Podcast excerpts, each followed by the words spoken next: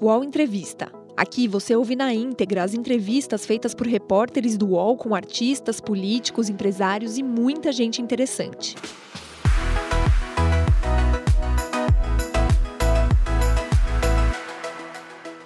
Olá, meu nome é Ranier Bragon, sou repórter do jornal Folha de São Paulo. Aqui do meu lado o Guilherme Mazieiro, do UOL. É, a gente está aqui para entrevistar o presidente da Câmara dos Deputados, Rodrigo Maia, deputado do Democratas do Rio de Janeiro. Presidente, muito boa tarde. É, a primeira pergunta que eu gostaria de fazer para o senhor é sobre o pacote anticrime. O governo lançou uma campanha recente de publicidade para alavancar o pacote, inclusive, incluindo alguns pontos que a Câmara, no grupo que o senhor criou para debater esse assunto, já derrubou de antemão, que é o excludente de licitude e a prisão em segunda instância também. Neste evento ontem, para fazer essa promoção, o ministro Sérgio Moro, depois da, do evento, ele deu entrevista e ele, deu uma, ele fez uma declaração que essa é uma ótima oportunidade para o governo e para a sociedade dar uma, e para, desculpa, o governo e o Congresso dar uma mensagem para a sociedade que essa não é uma terra sem lei e sem justiça. Nesse ponto, então, o Congresso está na contramão da sociedade e está promovendo uma terra sem lei sem justiça, na opinião do senhor? Olha, eu acho que o, o ministro Sérgio Moro, é, ele tenta, como sempre, na estratégia permanente dele, uma estratégia um pouco de pressão, né? de tentar acuar é, as instituições democráticas desse país. Eu acho que o Intercept prova um pouco disso, dele, do grupo que ele coordenava é, em Curitiba, mas acho que ao longo do tempo ele está aprendendo que a democracia é um valor muito mais importante né, do que qualquer outra, outro, outro tema, qualquer projeto de lei. Né? O projeto que foi apresentado pelo governo tem coisas boas. Né? Agora, acredito que a discussão da prisão em segunda instância, é, para ele que é jurista, né, que conhece o tema, encaminhar para o projeto de lei parece mais uma vontade de desgastar o parlamento do que uma vontade de aprovar o projeto. Né? Eu acho que tem uma PEC na CCJ, né, que os deputados ligados ele estão travando, que poderia ser um grande instrumento para discussão é, se cabe ou não prisão em segunda instância e em que condições. Né? Até porque o Supremo ainda está julgando, vai ter um julgamento, parece que nos próximos, nos próximos dois meses, pelo menos. Então, claramente é um assunto constitucional. Acho que a gente tem que estar pronto para debater tem a PEC do deputado Alex Manente, que seria um bom instrumento. O excludente tem que tomar muito cuidado. Né? É, uma coisa é uma terra com lei para todos.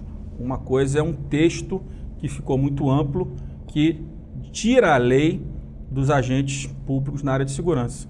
Né? Onde uma criança morta, como a Ágata, né, não teria, por parte do Estado brasileiro, as condições de se investigar o crime, de chegar aquele que cometeu esse crime. Então, eu acho que são dois temas é, importantes. Né?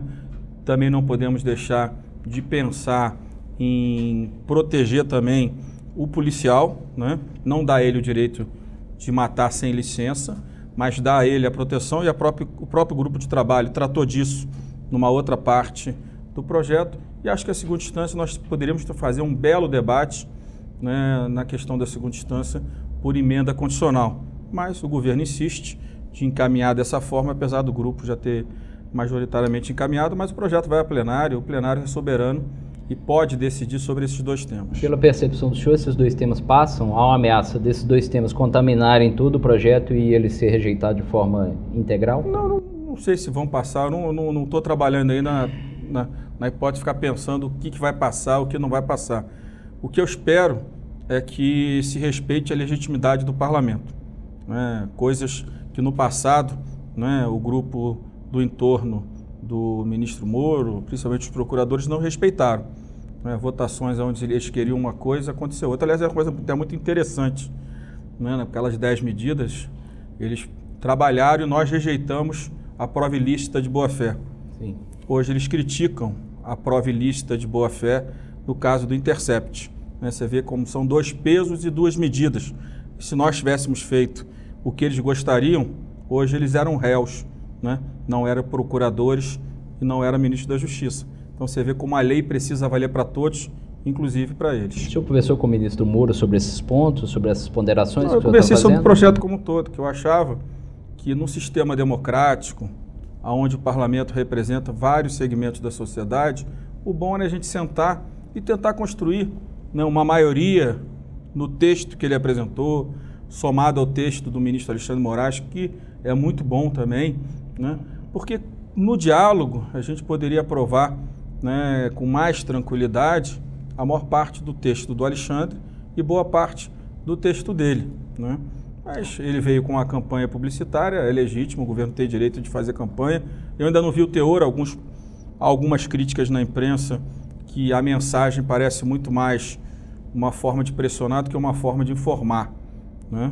Então eu acho que a gente só precisa tomar o cuidado né, na forma que o governo comunica né, para a sociedade, que não pareça que há uma tentativa de intervenção né, do Poder Executivo no Poder é, Legislativo. Inclusive, o próprio Ministério Público do Tribunal de Contas entrou com uma ação pedindo a suspensão uhum. dessa campanha publicitária. O senhor acha que é, muitos parlamentares consideram indevida essa campanha no momento que o Congresso está para analisar esse ponto? O senhor acha que pode, pode, pode parecer, não, pode resultar como uma pressão indevida sobre os parlamentares? Olha, é, é o que eu falo, eu não vi o formato.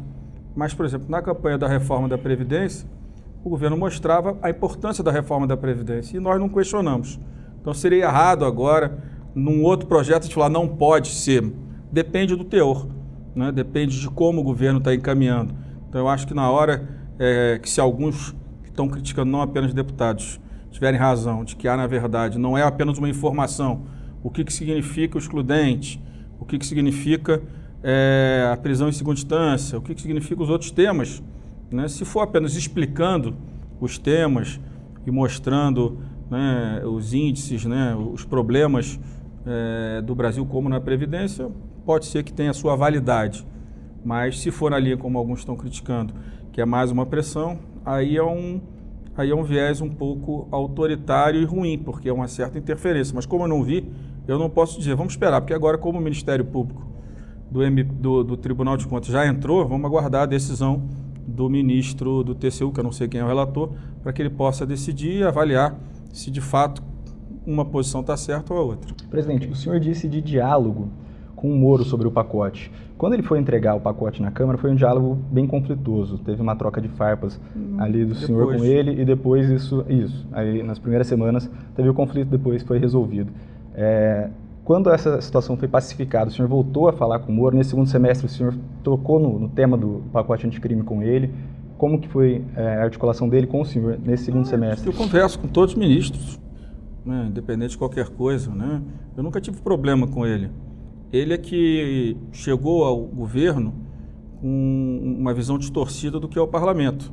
Né? Ele achou que ele podia marcar a data da votação do projeto e como o projeto ia tramitar. Ele não foi eleito deputado, nem é presidente da Câmara. Foi só essa questão que eu tentei deixar claro. Você é ministro deste, do governo. O governo encaminha o projeto e cabe ao parlamento né, tramitar a matéria em que período. Até porque, publicamente, o governo já tinha anunciado que a prioridade era a Previdência. E o próprio presidente da República foi pessoalmente entregar a Previdência e não levou o projeto dele. Quando o governo fez isso, qual, desse, qual, a, qual a informação que eu recebi? O governo quer a Previdência e nem pediu urgência, porque no caso de projeto de lei, o governo tem direito a pedir urgência constitucional, né, em 45 dias está trancando a pauta. Então o governo nem levou pessoalmente o presidente a proposta e nem pediu urgência constitucional. E como o sistema é presidencialista, na verdade, projeto técnico foi preparado pelo Ministério, mas quem assinou e quem decidiu encaminhar é o presidente. Se o presidente não vai pessoalmente, significa que ele não tinha aquela prioridade. Agora, depois da Previdência, nós estamos terminando o trabalho do grupo e depois certamente vamos ao plenário. E claro, o que se tiver a maioria, eu acho que é democrático que se tenha o resultado, né? O abuso de autoridade foi votado pela Câmara, né? O senhor acha foi. que esse projeto de abuso era mais importante nesse momento do que o pacote que foi apresentado pelo governo, pelo ministro Moro? Olha, eu acho que o projeto do, do abuso, cada dia que passa, fica mais claro a sua importância. Vide a operação da Receita, né, do próprio Ministério do, da Justiça em cima da Receita. Né? Temas que alguns denunciaram, reclamaram e outros disseram que não existia. Né? E está aí um, um, um membro da Receita que operava dentro das investigações né? e foi, foi alertado ao governo algumas vezes que havia abuso e havia excesso. Então é óbvio que num sistema democrático, né, o agente público tem toda a liberdade de fazer tudo, limitado à lei.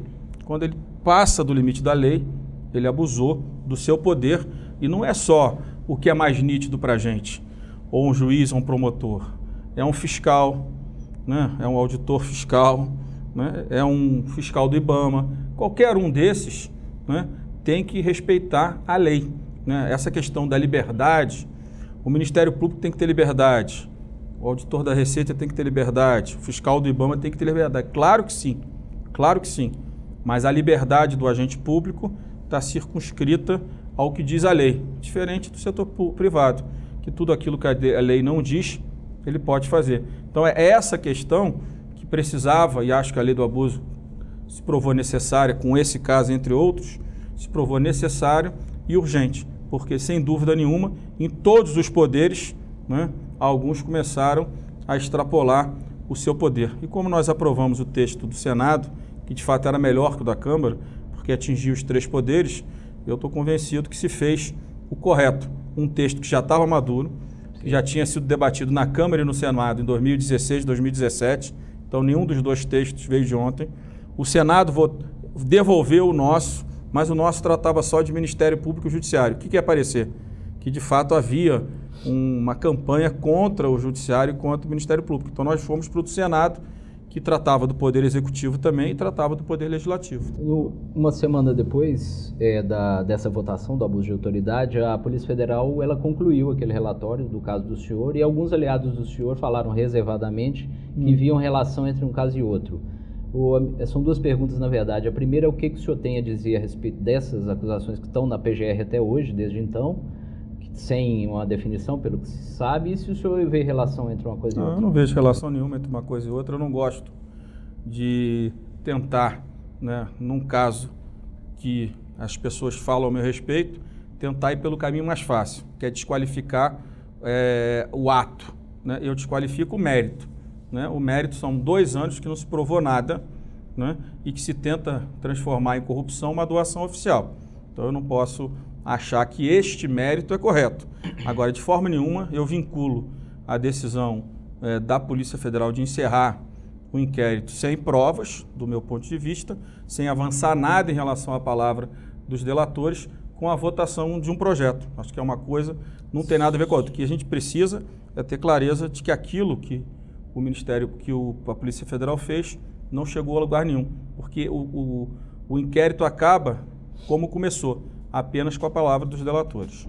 Sim, só para contextualizar, só falo em doação oficial de, da cervejaria Petrópolis a acusação é que seria uma, uma doação da Odebrecht pelo, pelos, Sim, pelos delatores. Né? A doação é oficial, todas as outras doações da cervejaria Petrópolis foram arquivadas inquéritos de outras pessoas. Uhum. Não tem como né, uma pessoa que está recebendo uma doação avaliar de que, é, se aquela empresa tem alguma conexão, diferente com a Odebrecht ou com qualquer outra empresa. A doação oficial tem uma denúncia de doação não oficial de 2008 que só manteve a palavra do doador, do delator que fez. Então eu não quero né, me beneficiar dessa tese de que foi é, represária, que foi um ataque da Polícia Federal. Não. Eu digo que o mérito do, do relatório da PF não chega a lugar nenhum. Ao contrário, o relatório da PF né, chega à conclusão que eu sempre falei, que esse inquérito eu tenho convicção que vai ao arquivo.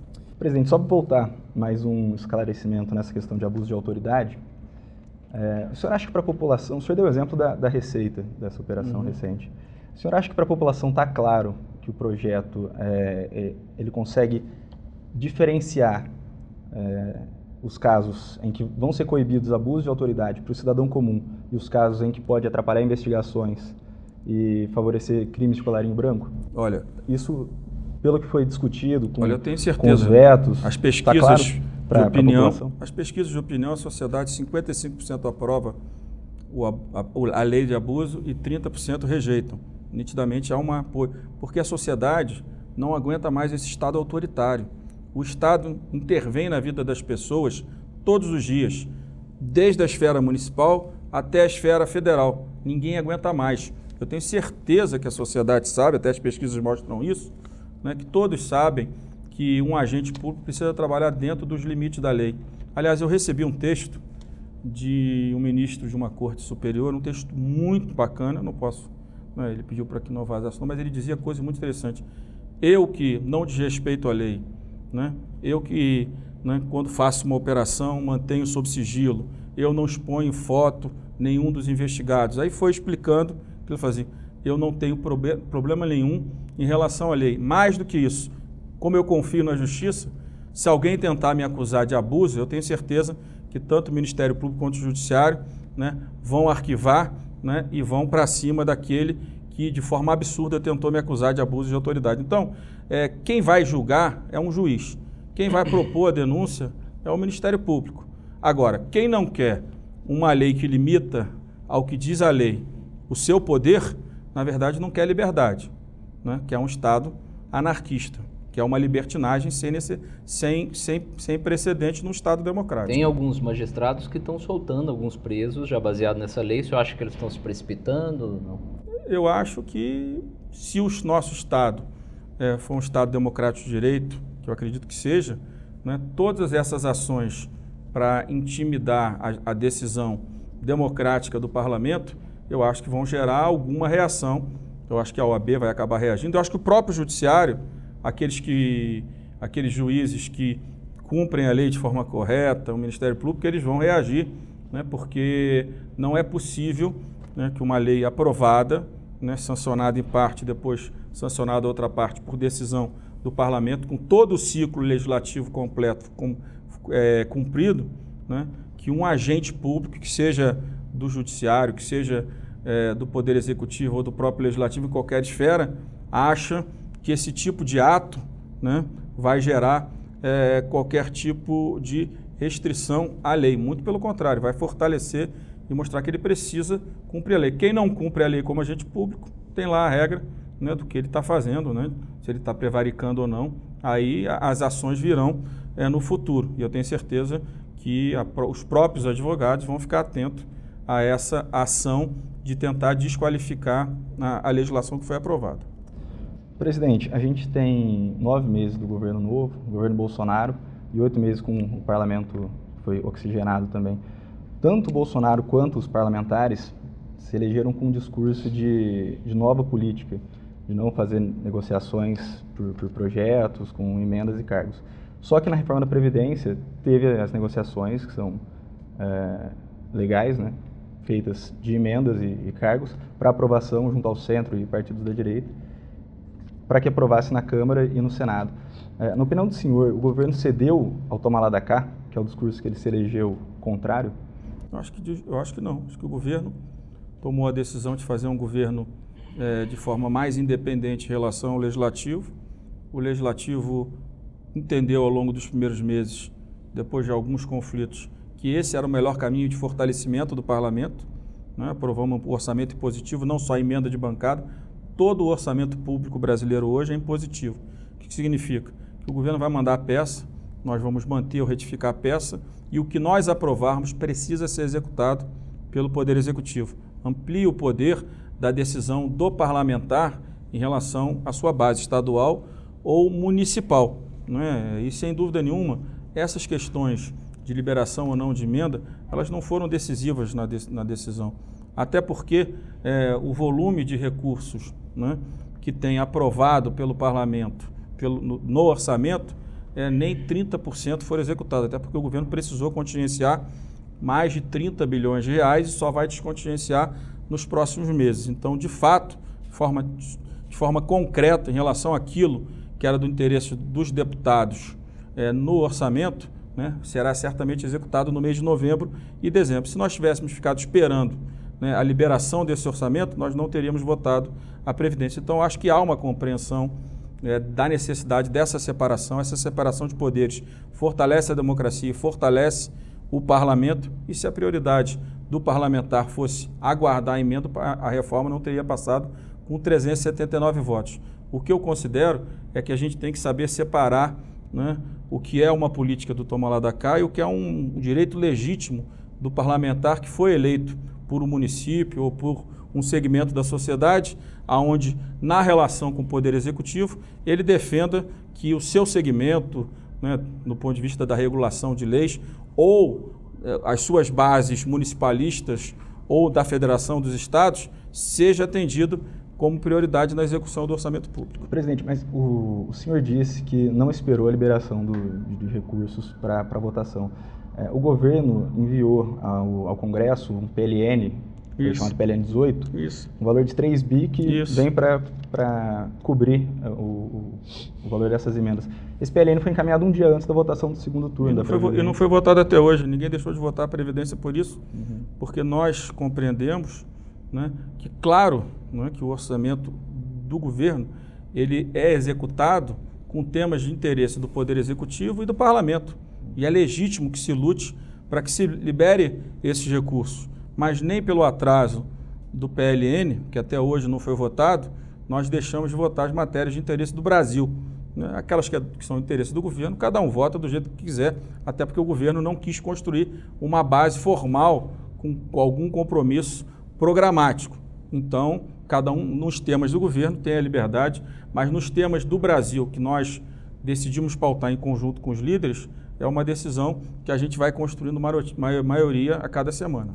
Presidente, sobre essa disputa e discussão que teve na semana, nessa semana que passou sobre o, a partilha dos recursos ali do pré-sal, qual vai ser a solução que vai ser encaminhada para isso? Olha, René, é interessante né, que se cria uma narrativa falsa. Né? Infelizmente, o senador Cid, que eu respeito, admiro, ele criou uma narrativa falsa e alguns governadores entraram nessa onda dessa narrativa errada, equivocada. Né? Nós nunca pensamos em não garantir os 15% para estados e municípios. Ao contrário, a PEC da sessão onerosa ela passou primeiro na Câmara, não foi no Senado. E quem incluiu 15% para cada ente foi a Câmara, na forma da lei. O Senado é que resolveu colocar a forma da distribuição na emenda constitucional, mais uma vez constitucionalizando tudo. Né? Uma mania do Brasil de achar que a Constituição precisa ser uma enciclopédia, não princípios, né? E acaba gerando muita judicialização de tudo no Brasil. E aí, quando a gente olhou, né, se resolveram fazer uma falsa verdade que a Câmara queria tirar o dinheiro dos governadores. E aí depois é que veio a verdade à tona. Para passar para as emendas dos não, parlamentares. Nunca falamos isso. Isso nunca passou pela Câmara. Não é verdade. Por isso que eu estou dizendo, não é verdade.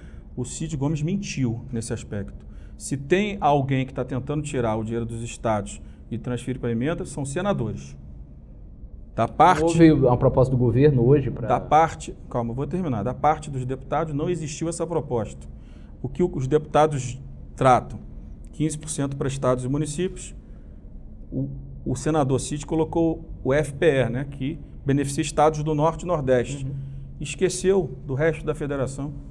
Para o senador Cid, pela proposta dele, só existe na Federação Norte-Nordeste. Veja o que disse hoje o governador Dória, o governador Eduardo Leite, o governador Caiado, o governador Azambuja. Pergunte como satisfeitos eles estão com o texto do Senado. Pense bem, se os governadores que são representados no Senado, né, do centro-oeste para baixo, estão todos insatisfeitos, significa que o senador Cid fez um texto que não atende à federação atende os governadores do Norte e principalmente do Nordeste. Nenhum problema.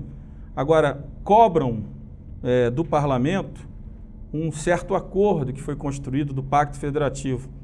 O primeiro, o primeiro item do acordo do Pacto Federativo, sabe qual era? Reforma da Previdência. Que deputado e que senador dos governadores do Nordeste votaram a Previdência? Pense bem aqui. Jacques Wagner votou? Wellington votou? Cid Gomes votou? Não votaram. E nem por isso nós estamos trabalhando contra os 15%.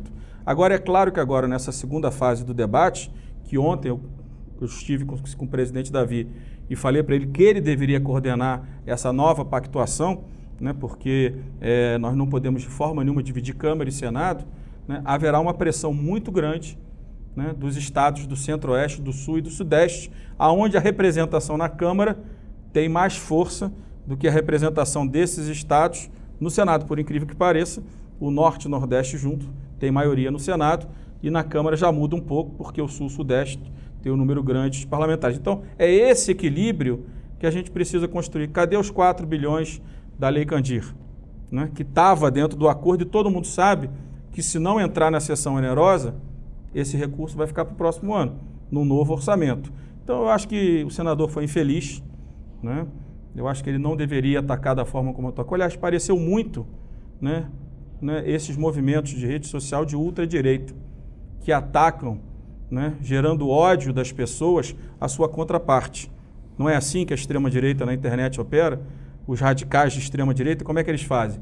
Eles geram uma informação falsa para que a sociedade fique com ódio do contraponto e viralize isso.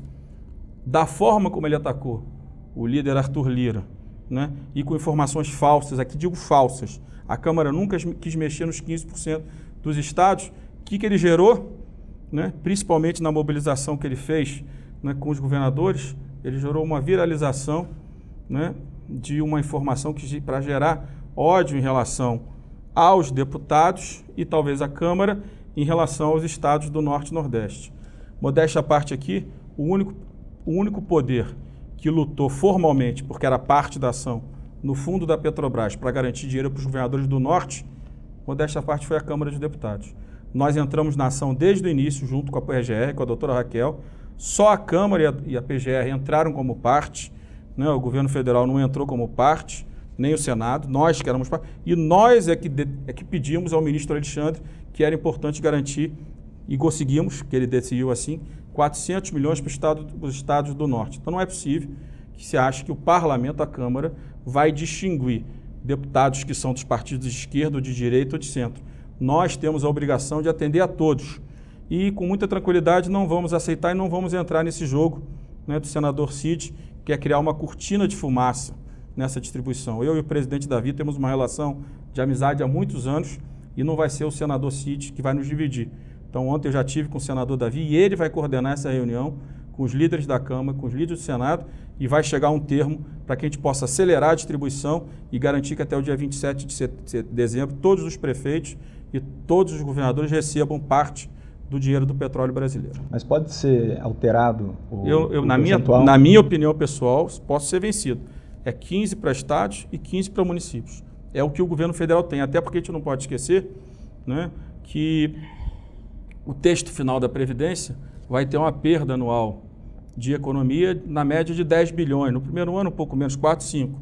Então, essa perda menor gera a necessidade do governo ter que tomar um pouco mais de cuidado na segunda fase do acordo que fez com o parlamento dos recursos, do dinheiro, dos recursos do, do, do petróleo da partilha, do pré-sal da partilha.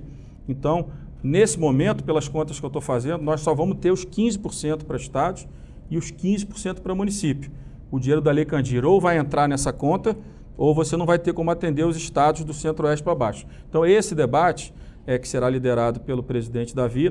Eu vou estar participando junto com os líderes da Câmara e nós vamos, sob a coordenação deles, chegar num acordo para mostrar àqueles que nos atacaram de forma errada, podia usar uma palavra mais dura, mas não vou usar, de que eles estavam errados, que a Câmara nunca teve a intenção quando, junto com o presidente Davi, promulgou a parte da PEC que garantiu o leilão, de excluir a transferência de recursos para Estado e município, muito menos na regra dos 15% para um lado e 15% para outro. Durante essa troca de ataques que teve entre o, senador Cid e o deputado Arthur Lira, é, no plenário do Senado e da Câmara, o senhor tomou a palavra na mesa e, e disse, contextualizando um pouco, fez um, um, resgate da situação, contextualizou é, a questão da sessão onerosa que estava sendo debatida, e o senhor disse que está havendo um problema grave, porque o sucesso da Câmara está incomodando muita gente. Quero saber quem, a quem que está incomodando o sucesso da Câmara e por que, que o senhor é, Não, porque essa agressão, outras agressões que a gente está ouvindo individualmente, elas não fazem sentido. Né? Nós cumprimos todo o nosso acordo com o Senado. No início do ano, o presidente do Senado me procurou dizendo que o governo encaminharia o Pacto Federativo e que eles gostariam de tratar o Pacto Federativo como prioridade deles. Assim foi feito. Agora, até hoje o governo não encaminhou o Pacto Federativo. O Senado também não apresentou uma proposta. Mas está lá, nós, temos uma, uma, frente parlamentar do Pacto Federativo e não instalamos é, sobre nenhum, embaixo de nenhum projeto exatamente porque era uma prioridade do Senado. Quando foi se discutir, por exemplo, é, o posse de arma estendido, que era um texto que era consensual nas duas casas, nós tínhamos também projeto de lei sobre isso. Mas nós entendemos que o Senado pediu para começar o projeto, começou, nós votamos o mesmo tempo, texto, e foi essa ação. Então, esse ataque que acontece, né, a, como esse do CID à Câmara, é, ele não faz sentido do ponto de vista político, porque não tem nada que a gente faça que não seja bem ajustado com o presidente Davi. E quando o Senado muda o que a Câmara faz, a gente não fica reclamando, né? a gente não fica que nem criança pequena, né, chorando, berrando né, e pedindo chupeta. Nós entendemos e mudamos e mantemos o texto do Senado ou retornamos o nosso como é do processo legislativo democrático brasileiro. A gente não ficou reclamando quando no projeto dos partidos o Senado retirou tudo e nós retomamos o que achávamos relevante. Foi um desgaste, porque muitas matérias foram colocadas com uma narrativa errada, do meu ponto de vista, para a sociedade. Mas a responsabilidade também é nossa, de fazer a, não fazer a narrativa, a melhor narrativa que explique melhor a sociedade. Mas nem por isso a gente foi culpar o senador A, o senador B, por que, que não votou como estava mais ou menos pré-combinado. Pré Cristiano, a gente não combinou nada. Como também na sessão onerosa, o senador Cid não procurou nenhum dos líderes. Ele procurou apenas a minha pessoa, me entregou o relatório, disse que era o relatório, que ele não queria ter conflito. Foi senador de jeito nenhum. É, é, um direito democrático o Senado manter ou mudar o nosso texto. Né? O sistema democrático é assim. Os podcasts do UOL estão disponíveis em todas as plataformas. Você pode ver a lista desses programas em uol.com.br/podcasts. Recebe salário, faz transferência, pagamento, recarga de celular e até empréstimo, tudo sem taxa. PagBank, a sua conta grátis do PagSeguro. Baixe já o app e abra sua conta em 3 minutos. Presidente, o senhor é, falou sobre os ataques aí das redes sociais. CPI da fake news. É, o Bolsonaro, é, as pessoas no entorno dele acusam essa CPI de ser direcionada exclusivamente para enfraquecer o governo, atacar o governo.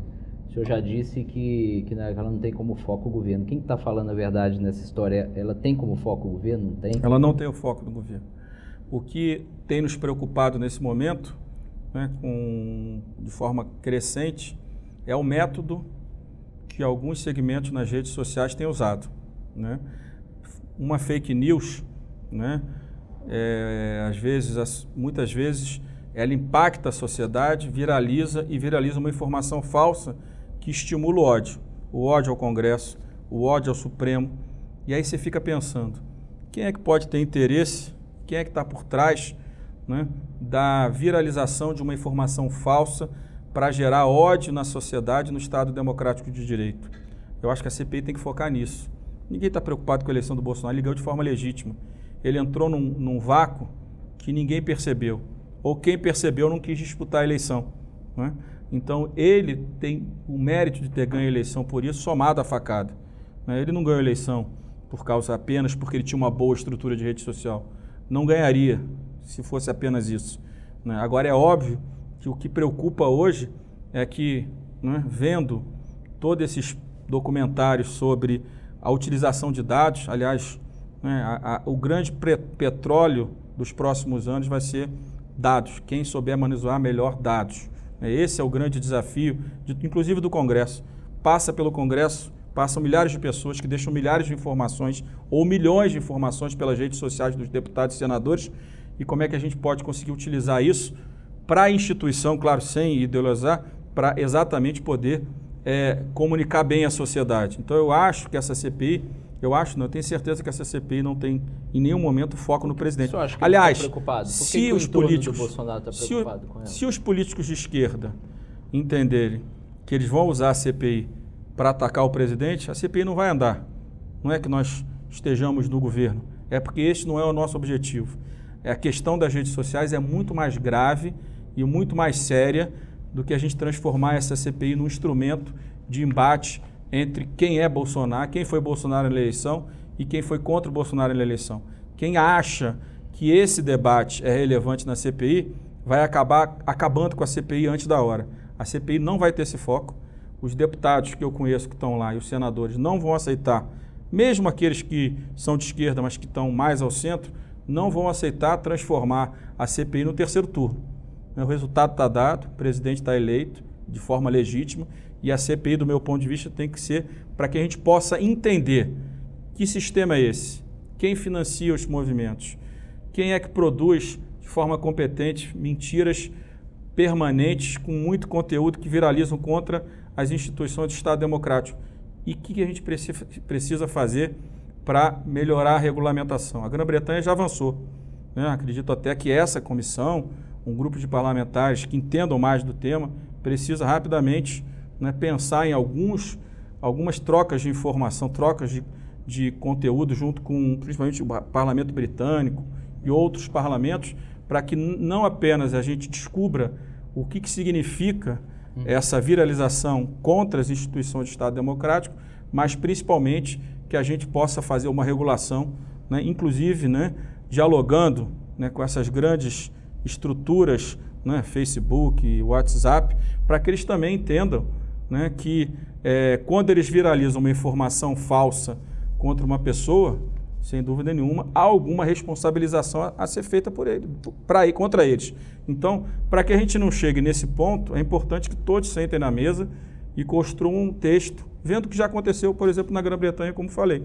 Eu acho que a gente não pode deixar né, que é, cada dia que passa as pessoas vão ter uma condição melhor, mais aprendizado de como usar dados. Sim. Então, vai ser importante que a gente tenha regras para que a, o uso desses dados não distorça é, as informações sobre as instituições democráticas, sobre o processo eleitoral né, e sobre qualquer outra informação Sim. da sociedade brasileira. O senhor mesmo é um alvo frequente aí dessas manifestações na internet. É, algumas delas tentam ridicularizar, inclusive, o senhor comparando fisicamente ao personagem nhonho do, do seriado Chaves. O senhor falou recentemente, inclusive, que às vezes perdi o sono por causa disso, né? Hoje, como é que o senhor lida com isso? Não, no, no início, para mim era uma novidade, né? O que, que é isso? Aí depois eu fui compreender né, o que, que é isso. Movimentos que precisam ser ativados todo dia, toda semana. Movimentos que precisam estar estimulados todos os dias, porque movimentos radicais eles não ficam estáticos. Então, se aqueles que estão estimulando esses movimentos é, de ultradireita, ultra-esquerda, se eles não são alimentados, eles vão procurar outra coisa para fazer nesse mundo virtual. Né? E quando eu percebi que, na maioria das vezes, eram coisas que estavam muito no mundo deles, né? É, sem dúvida nenhuma, é, eu passei a ter outra, outra opinião né, de como né, me relacionar com isso. Então eu passei a falar nas redes sociais para o meu ambiente. Tanto é verdade que o meu Twitter, por exemplo, multiplicou por quatro né, desde que eu passei a ter esses embates nas redes sociais, porque eu passei a ter clareza o que, que eu precisava representar, não apenas como presidente da Câmara, né, garantindo né, é, as instituições democráticas, mas também como deputado, o que, que eu queria e o que eu precisava representar para as redes sociais. ataque diretos, o senhor bloqueia essas pessoas, como é que é? Como, que o senhor lida? Como que o senhor lida Olha, esses ataques? qual a minha impressão, por exemplo, no Twitter? No Twitter, para mim, vale muito mais quantas, quantos likes eu recebo do que comentário. Porque qualquer comentário que eu faça, né, que vá contra o que essas redes radicais pensam, eu recebo milhares de comentários né, fazendo críticas ou ofensas. Então isso para mim deixou de ser relevante. O que é relevante num tu Twitter que eu posto é saber o seguinte: qual é o volume de pessoas que aderiram àquilo? 3 mil, 5 mil, 20 mil, 30 mil, 40 mil, 200? Então, a minha a forma que eu tenho hoje de monitorar, né, e, não, e não monitoro todo dia, tem uma equipe que faça isso, quer dizer, não olho por dentro, pra, também para não ficar me estressando com, com, com agressões, mas é, quando eu entro no meu Twitter eu fico querendo ver né, o lado dos que dizem ok para minha matéria. Se for crescente, né, se for muito positiva, para mim tá bom. Mesmo que eu tenha 30 mil aqui, tenha 40 mil aqui, eu sei que os robozinhos estão aqui enlouquecidos me criticando e na maioria são robôs que não representam ninguém. Presidente, tem outra CPI que tentam instalar é, no, na Câmara, que é a questão da CPI da Lava Jato. É, como que o senhor vê, vai ser instalada a CPI da Lava Jato e que análise que o senhor faz é, de uma CPI sobre a Lava Jato nesse momento? Olha, eu acho que tanto a CPI da Lava Jato como a CPI da Lava Toga, apelidada de Lava Toga no Senado, todas as duas são muito ruins. Né? Você não pode ter o parlamento né, colocando o judiciário em nenhuma instância sob a parede sobre as suas decisões. Né? Se houver algum delito, algum desvio administrativo, alguma prova 100% concreta de desvio de algum ato é, de um procurador, de um juiz ou do ministro do Supremo, né, você tem os instrumentos, né, ou até poderia ter no futuro uma CPI. Agora, é, o que eu estou vendo né, é, de alguma forma, uma disputa. Né? Lá no, no, no Senado, tentando exatamente enfraquecer o Supremo Tribunal Federal, guardião da nossa Constituição, e por outro lado aqui um movimento também político, legítimo, conseguiram as assinaturas, né, em cima da, da, da Lava Jato, que a esquerda acha que é responsável por todos os males, né, porque passou o presidente Lula e o seu entorno. Acho que a Câmara e o Senado não devem fazer parte disso. Isso é a disputa política. Né? O que nós devemos é, com fatos, com fato determinado, aí sim pensar numa CPI. A princípio, eu ainda não terminei de analisar é, é, a, a, CPI apresentada, mas a princípio a chance né, de eu deferir uma CPI dessa é muito pequena, próxima a zero. Da mesma forma que eu espero né, que aqueles que tentam no Senado compreendam que olha o movimento que está gerando. Fica tentando contra aqui, outra. Daqui a pouco a gente vai ter um ambiente onde as instituições vão estar tá com, gerando conflito entre si, gerando uma instabilidade na democracia. Eu disse em março, nenhum investidor vai investir num país onde a democracia está arranhada ou está enfraquecida. O senhor falou um pouco é, do projeto de abuso de autoridade, relacionou com algumas questões é, dos membros da Lava Jato.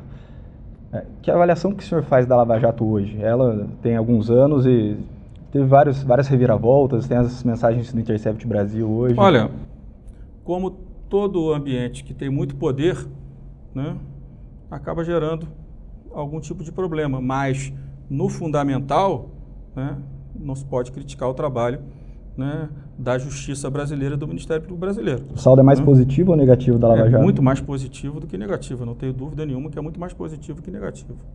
Né? Agora, os excessos precisam ser coibidos pelo CNMP, pelo CN, CNJ. Né? Então, é isso que é importante. Por exemplo, a gente precisa né, que todos os brasileiros possam ser investigados. Né? Eu acho que essa é uma discussão. O CNJ faz bem o seu trabalho, o CNMP faz bem o seu trabalho, a impressão que me dá pelas matérias que eu, que eu leio no jornal sobre a análise desses, desses dois conselhos é que o CNMP julga muito menos, né, decide muito menos que CNJ. E, e, essa é uma garantia da sociedade. O conselho precisa existir exatamente para que possa né, julgar os membros do MP. Senão fica parecendo que o Ministério Público, ou o Judiciário, ou a Polícia Federal não tem quem os investigue, que não tenha sistemas de controle. Todos precisam também, né, cometendo qualquer erro, também possam ser investigados, como hoje, para clareza da sociedade brasileira, todos na política, em todos os ambientes, podem e devem sim, com qualquer indício, ser investigados. Esse é um dos motivos para uh, conseguir criar ambiente político para aprovação do projeto de abuso de autoridade? Qual? essa questão da investigação não, do, do não, CNMP? Não, não acho, porque o Senado já tinha votado o, o, o abuso esse ano. Né? Ninguém pode imaginar que quando o Senado votou o abuso não foi, uma, não foi dialogado conosco. Se, se nós, nós vamos votar, vocês vão votar também? Claro, nós falamos, vamos. Quando do Senado chegou, eu procurei o presidente Davi, presidente, é, o da Câmara é bom, mas o da Câmara é só judiciário, como eu disse aqui, Ministério Público. Então, não é melhor a gente votar o do Senado? que amplia para o executivo e para o legislativo, ele concordou. Por isso que a gente foi naquele que tinha mais apoio e que acho que era de fato mais democrático. Presidente, uma última pergunta. Em 2018, a opção eleitoral do senhor para o centro, ela não deu certo, fracassou no Alckmin. É, o que o, qual o caminho que o senhor pretende trilhar em 2022? Se o senhor sair da presidência da Câmara em 2021, é o centro ainda? É o centro mais à direita? É o centro mais à esquerda? Minha, outro dia eu recebi um grupo de deputados, né, é, mais jovens, né, é, dos partidos que, é, que fecharam questão contra a Previdência e que eles votaram favorável. E eles, jovens, muito preocupados, por que a gente vai fazer? Será que a gente vai ser expulso? Para que partido a gente vai? E eu disse a eles: olha, o problema de vocês não é partido. Infelizmente, o Brasil tem muito partido. Tem mais de 30. Opções não vão faltar. O problema de vocês, o meu, de todos nós, é construir um projeto de centro democrático, com, com uma agenda, com princípios, aonde esse ambiente que vocês representam e nitidamente representaram agora na votação da Previdência, né, esse ambiente precisa estar representado. Então, o nosso maior problema é que o nosso ambiente do centro democrático, desse centro, ele precisa né, começar a construir é, um projeto e dar nitidez à sociedade, né, independente de quem seja o candidato desse projeto. Né, mas esse ambiente de centro, né, que garante a democracia, que garante as reformas, que garante projetos que vão reduzir a desigualdade, reduzir a pobreza nesse país, esse projeto, esse ambiente precisa ter nitidez, precisa ter clareza para atrair parlamentares de vários partidos, porque esse ambiente aqui representa 60% da sociedade está órfão. Então, o que eu disse a eles, repito aqui, nós precisamos construir um ambiente que eu acho que nós deveríamos chamar de centro democrático e nesse ambiente trazer pessoas de centro-esquerda, de centro-direita, de centro, né, e, e dar clareza o que nós pensamos do Brasil, o que nós pensamos do Estado brasileiro, o que nós queremos para que esse Estado possa reduzir desigualdade e voltar a gerar emprego. Na hora que se fala de centro, na Câmara a gente tem o Centrão, um grupo de partidos, uma atuação Isso. mais pragmática. É, o senhor está buscando é, uma, esse centro democrático com esses partidos do Centrão também? Com quem que o senhor está tentando Olha, criar essas deixa pontes? Deixa eu dizer uma coisa. Tudo na vida, quando você gera é, figuras, né, gera formas pejorativas de tratar as pessoas, você tem sempre uma oportunidade de mostrar para a sociedade que tem o outro lado, tem o outro caminho. Esses partidos que são criticados muitas vezes, né? O Centrão. E, é, do Centrão, o nome que você queira dar, muitas vezes, na maioria das vezes, são esses parlamentares de centro, centro-direita, na maioria das vezes, que têm a agenda reformista na cabeça. Se individualmente um parlamentar que seja do centro-direita, da, da, da, direita ou do centro, da centro-esquerda, que cometa desvio, que responda por eles. Mas esse ambiente aqui de centro, né, que em alguma em muitos momentos vocês chamam de centrão, mas que pode ser ampliado por um centro democrático, esse ambiente tem as reformas como prioridade. É isso que eu acho que a sociedade precisa entender. Eu disse no meu discurso da Previdência. Né? São estes que muitas vezes são criticados, é que estão aqui hoje, sem diálogo com o governo, sendo atacado pelo governo, pelas suas redes sociais. São esses que vão dar o primeiro grande passo né, para a gente mostrar à sociedade brasileira, aos investidores brasileiros e estrangeiros, que nós vamos mudar o Brasil. Nós vamos mudar. É a política que vai mudar o Brasil. Nós vamos mudar a política porque nós entendemos que há um esgotamento desse ciclo. Né? O ciclo dos últimos 30 anos avançou em muitas coisas, mas trouxe muitos problemas para o Brasil. E um dos grandes problemas que esse ciclo trouxe, e acho que o Bolsonaro nos ajudou nisso, foram os governos de coalizão. Precisamos fazer governos onde nós temos princípios, teses, ideias, projetos para a gente reformar esse Estado falido brasileiro. E o desafio do senhor, né, tirar, imagino que seja também tirar essa visão, esse viés negativo que a sociedade tem sobre o Centrão. O senhor estava falando aqui. Como que o senhor vai passar isso para a sociedade? Como que esse centro vai não, passar para a sociedade? Não sou dono do Centrão, não sou dono dos partidos que se dizem, que vocês dizem do Centrão. Eu coordeno a Câmara de Deputados e acho que exerço uma influência em vários partidos, de esquerda a direita. Mas eu acredito que nós, que temos a democracia como princípio número um, que temos a necessidade da reforma do Estado, da redução das desigualdades, nós precisamos falar para 60% dos eleitores que está cansado dessa polarização nas redes sociais entre esquerda e direita, que não levou o Brasil a nada nos últimos anos, levou o Brasil à crise, que nós podemos liderar um processo né, majoritário no Brasil né, garantindo essa agenda de reformas, de melhoria da produtividade do setor público brasileiro, garantindo aí produt maior produtividade do setor privado, garantindo melhor eficiência na educação, né, garantindo saneamento, com o projeto de lei de saneamento que a gente deve votar nas próximas semanas, que vai atrair muito capital para investir numa área tão importante para a população brasileira. Então, acho que esse ambiente aqui, que muitas vezes, né, que, é, que é maior do que esse ambiente que vocês chamam né, de forma pejorativa de centrão, ele pode sim né, mostrar à sociedade que nós queremos ter um ambiente democrático aqui, um ambiente de reformas, né, e, respeito, e claro que aqueles que cometam qualquer tipo de desvio vão responder em qualquer ambiente, em qualquer partido, porque é assim que diz né, a legislação brasileira. Presidente, é, agora a última. O senhor é, disse que esse grupo de partidos levou à presidência e as, faz as pautas reformistas do país, melhora ambientes de, de negócio e, e diminui a desigualdade. Isso tudo funcionando cria um ambiente econômico muito bom para o país, é, para a sociedade e para a reeleição do presidente Bolsonaro. De, uma, de alguma maneira, isso tudo funcionando né, não favorece mais o presidente Bolsonaro, que pode colher os louros dessas melhoras econômicas e estruturais do país? Olha, por uma é, reeleição? Um país que vive uma recessão há cinco anos, aonde a fome voltou, aonde a pobreza aumentou, aonde o desemprego não cai, porque o emprego que foi gerado nos últimos meses, nos últimos 24 meses, são empregos precários, na informalidade, aonde a educação não, não melhorou, aonde o alfabetismo não melhorou, o que vai prejudicar o nossos, nossos, nossa, nossa posição no IDH no próximo ano.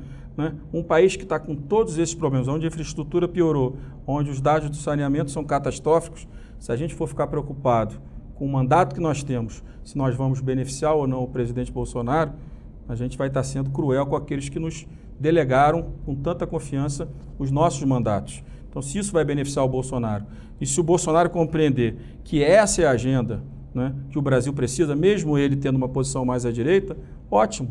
A sociedade com o Brasil crescendo, com a pobreza reduzindo, com o emprego crescendo, da minha parte, cumprir meu papel como deputado. Acho que isso é que interessa.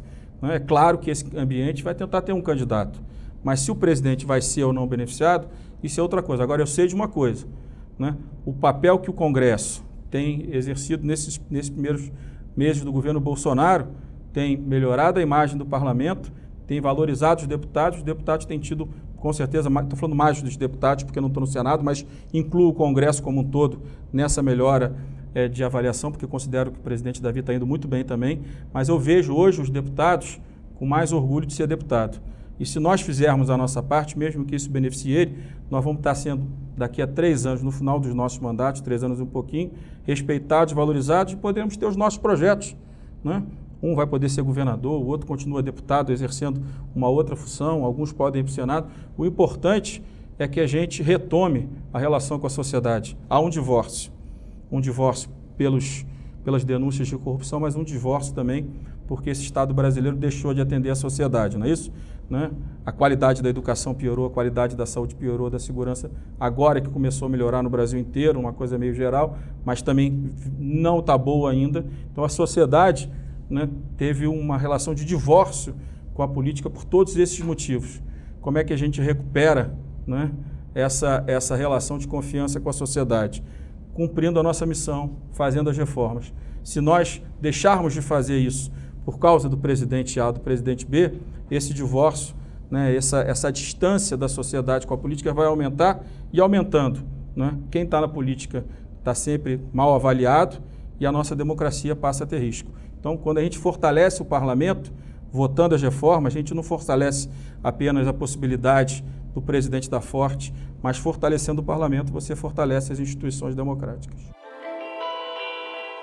O Ao Entrevista tem edição de áudio de Isabel Rani e coordenação de Diogo Pinheiro.